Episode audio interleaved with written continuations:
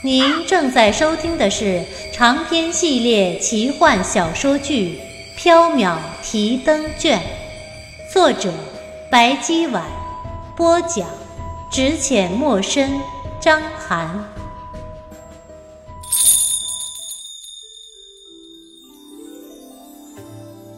喜欢我们的听友可以加入 QQ 群六二九八四九三五八六二九八。四九三五八，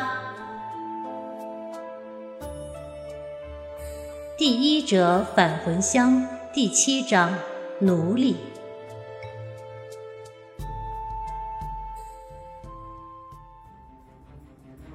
贼人推开原药后，走向韦飞烟，淫笑道：“美人儿，乖乖的跟老子走，老子一定好好疼你。”韦飞烟望着面目丑陋的贼人，仰天叹了一口气：“唉，一个不如一个，老天爷呀，为什么你总不让我遇上绝色美男？”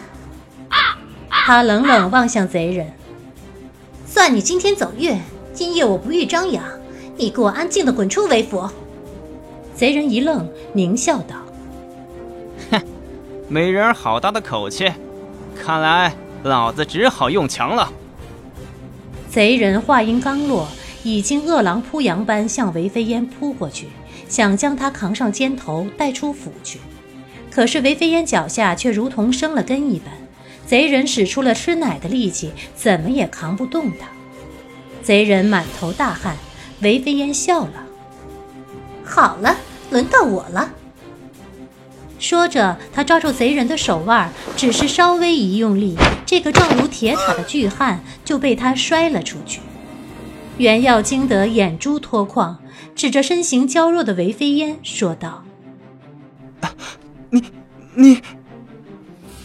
韦飞烟似乎有些羞赧：“我天生神力，吓到公子了吗？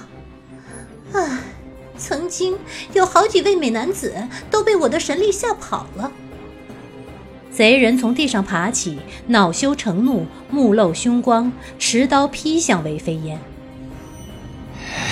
老子杀了你！拖刀寒光凛凛，袁耀看得真切，当即忘了惊愕，什么也顾不得了，扯着嗓子大喊：“来人呐！快来人！有贼人闯入府中了！”袁公子，你不要叫，招来了家人和护院，你我可就说不清了。韦飞烟急忙阻止袁耀叫喊，但已经来不及了。贼人的刀近在眼前，韦飞烟侧身避过，抬足踢向贼人的手腕。贼人吃痛松手，坡刀掉落的瞬间，韦飞烟抬手劈向贼人的颈肩，贼人应声而倒。贼人倒地的瞬间，袁耀再一次眼珠脱眶，指着韦飞烟说不出话来：“啊你，你。”听见袁耀的惊呼声，韦府的家丁护院举着火把，提着灯笼，匆匆而来。韦飞烟望着渐渐逼近的一群人，揉着额头，苦恼地说道：“我天生神力，又机缘巧合，从小蒙一人指点，习得一身武艺，对付三两个强盗山贼没有问题。唉，家丁和护院都提着灯笼过来了，你我已经无处藏身。”父亲大人，他一定又要气得背过气儿去。韦府的家人护院举着火把，提着灯笼围上来。此时的牡丹亭中只剩下一脸愁容的韦飞烟，满目惊愕的袁耀，还有倒在地上不省人事的贼人。提着青灯的红衣女子已经不知去向。韦德玄、韦正氏在众人的簇拥下匆匆而来。韦德玄一见韦飞烟和袁耀深更半夜孤男寡女，立刻知道女儿的老毛病又犯了，当场一口气儿没提上来，双眼一翻，背过气儿去。众人急忙施救，韦正是掐了半天人中，韦德玄才悠悠转醒，指着韦飞烟和袁耀，有气无力地说道：“这，这究竟是怎么回事？地上躺的是什么人？”袁耀万分羞愧，只恨不得能找一个地缝钻进去，哪里还敢回答？韦飞烟小心翼翼、避重就轻地回道：“禀父亲大人，地上躺的是贼人，他半夜入府擒妾，恰巧被女儿撞见，就将他击昏了。”韦德玄气道：“住口！你一个待字阁中的千金小姐，深更半夜不在绣楼安寝，跑到牡丹亭来做什么？还与贼人相斗，成何体统？还有你。”袁世侄，你不在燃溪楼安歇，深夜来这后花园做什么？你是一个读书人，也当知道礼义廉耻，什么是当为，什么是不当为。你，你太让老夫失望了。袁耀万分惭愧，恨不得一头撞死，根本不敢答话。韦德玄又数落女儿：“飞烟。”你是要气死老夫是不是？唉，老夫前世究竟造了什么孽，竟然生出你这么一个逆女？韦飞烟讪讪不敢答话。韦正氏见了，又开始护短儿。好了好了，老爷你就少说两句吧。女儿千般不是万般错，不是还抓住了一个贼吗？她如果不来这牡丹亭，哪里能抓住这个贼呢？韦德玄指着韦正氏，气结道：“哎，合着他不守女戒，夜半乱跑，不仅没过，反倒有功了。”韦正氏道：“妾身可没这么说，老爷，你主外，贼人和袁世侄就交给你了。妾身我主内，飞烟。”跟娘走，不要在此妨碍你爹处理外事。韦飞烟巴不得马上离开，急忙笑道：“是娘。”韦正是母女携手离去。韦德玄叹道：“哎，妇道人家就知道护短，女儿就是让你给惯坏的。”韦德玄命护院将贼人押送官府，又数了袁耀几句，才回去休息。可能因为韦家小姐爬墙惯了，一众下人也都见怪不怪了，纷纷打着呵欠散去。袁耀举目望去，在散去的奴仆婢女中，依旧没有看到那个提着青灯的红衣女子。第二天下午，袁耀正在房中苦恼缥缈阁的债务，大开的窗户外突然冒出一颗人头。袁公子，袁耀抬头。啊，红线姑娘，你怎么来了？红线笑道：“我奉小姐之命来给袁公子带几句话。”想起昨夜，袁耀又愧又怕，急忙摆手：“不不，这夜半逾墙之事，打死小生，小生再也不敢干了。”红线冷汗，暗暗腹诽：“以你的品貌，就是你想，我家小姐也不乐意呀。”袁公子，你误会了，小姐不是让我送花笺，而是见公子您是一个老实人，让我带几句忠告给您。袁耀打文枪，小姐有何真言？红线左右望了望，见四下无人，才压低了声音道。小姐说：“大公子居心叵测，又是一个冷酷自私之人。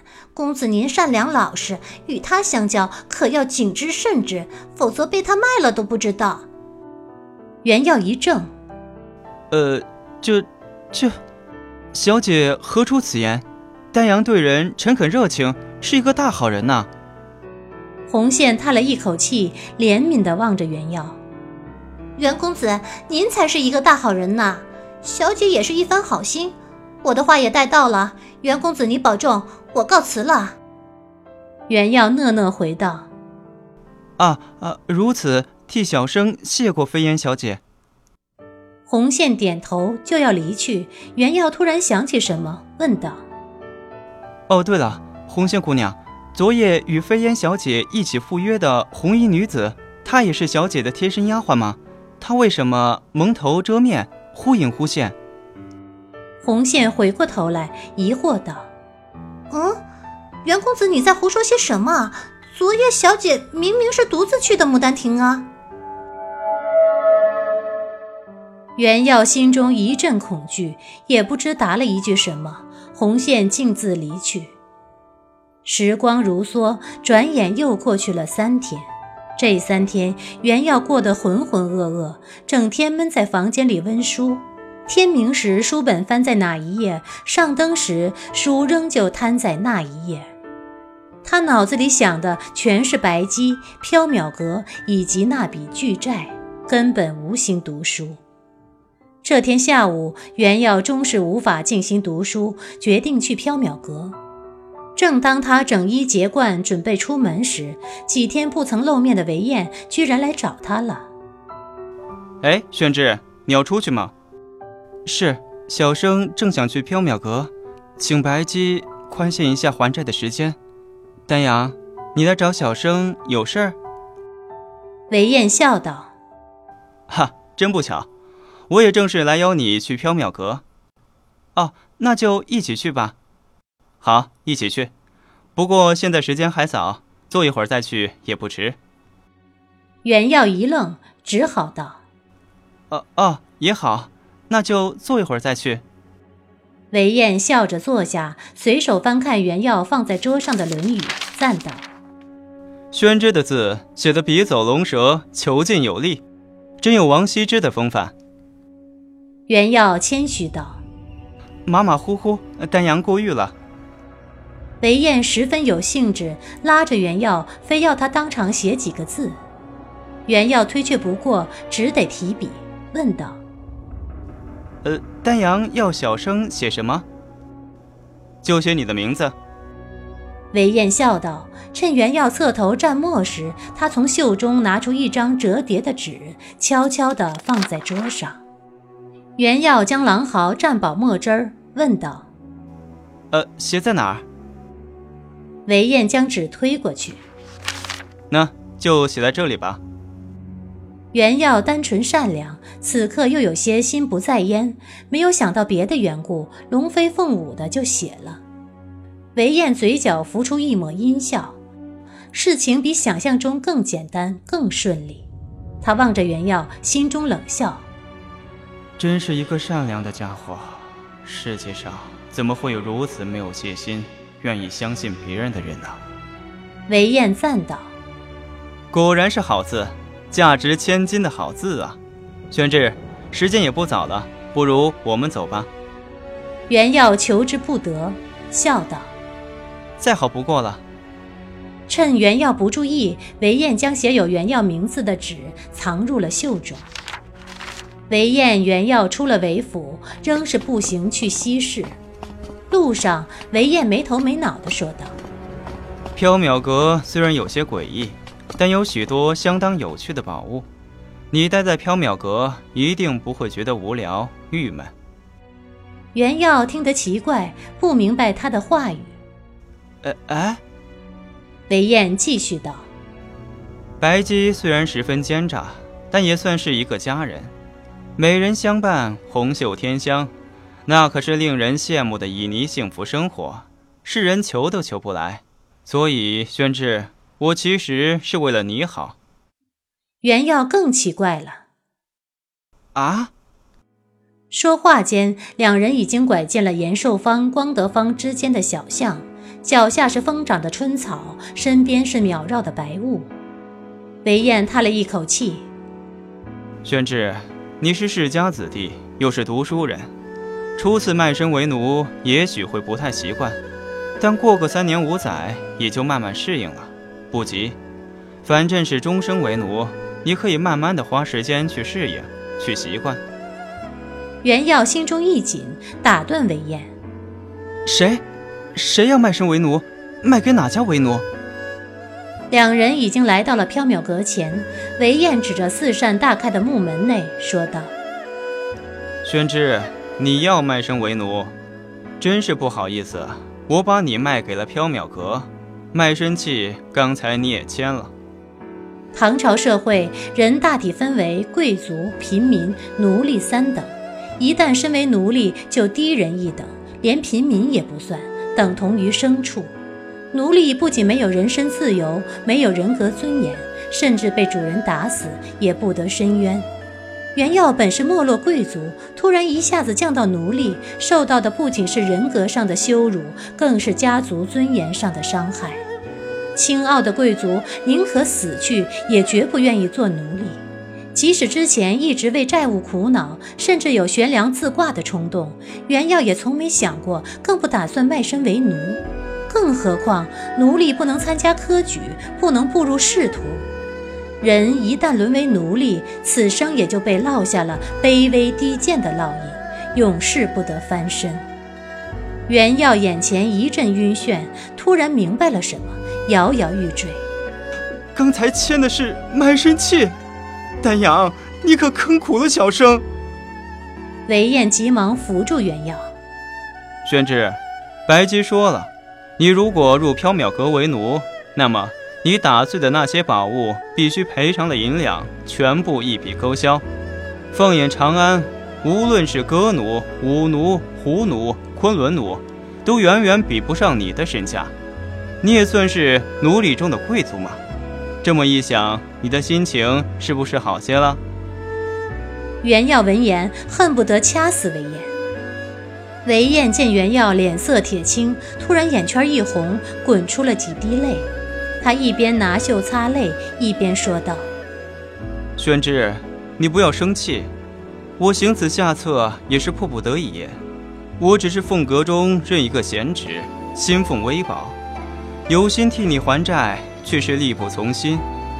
唉，都是我没用，不能偿还缥缈阁的债务。缥缈阁的宝物是自己失手打碎的，与韦燕并没有关系。”袁耀听他这么说，哪里还能继续生气？只能泪流满面。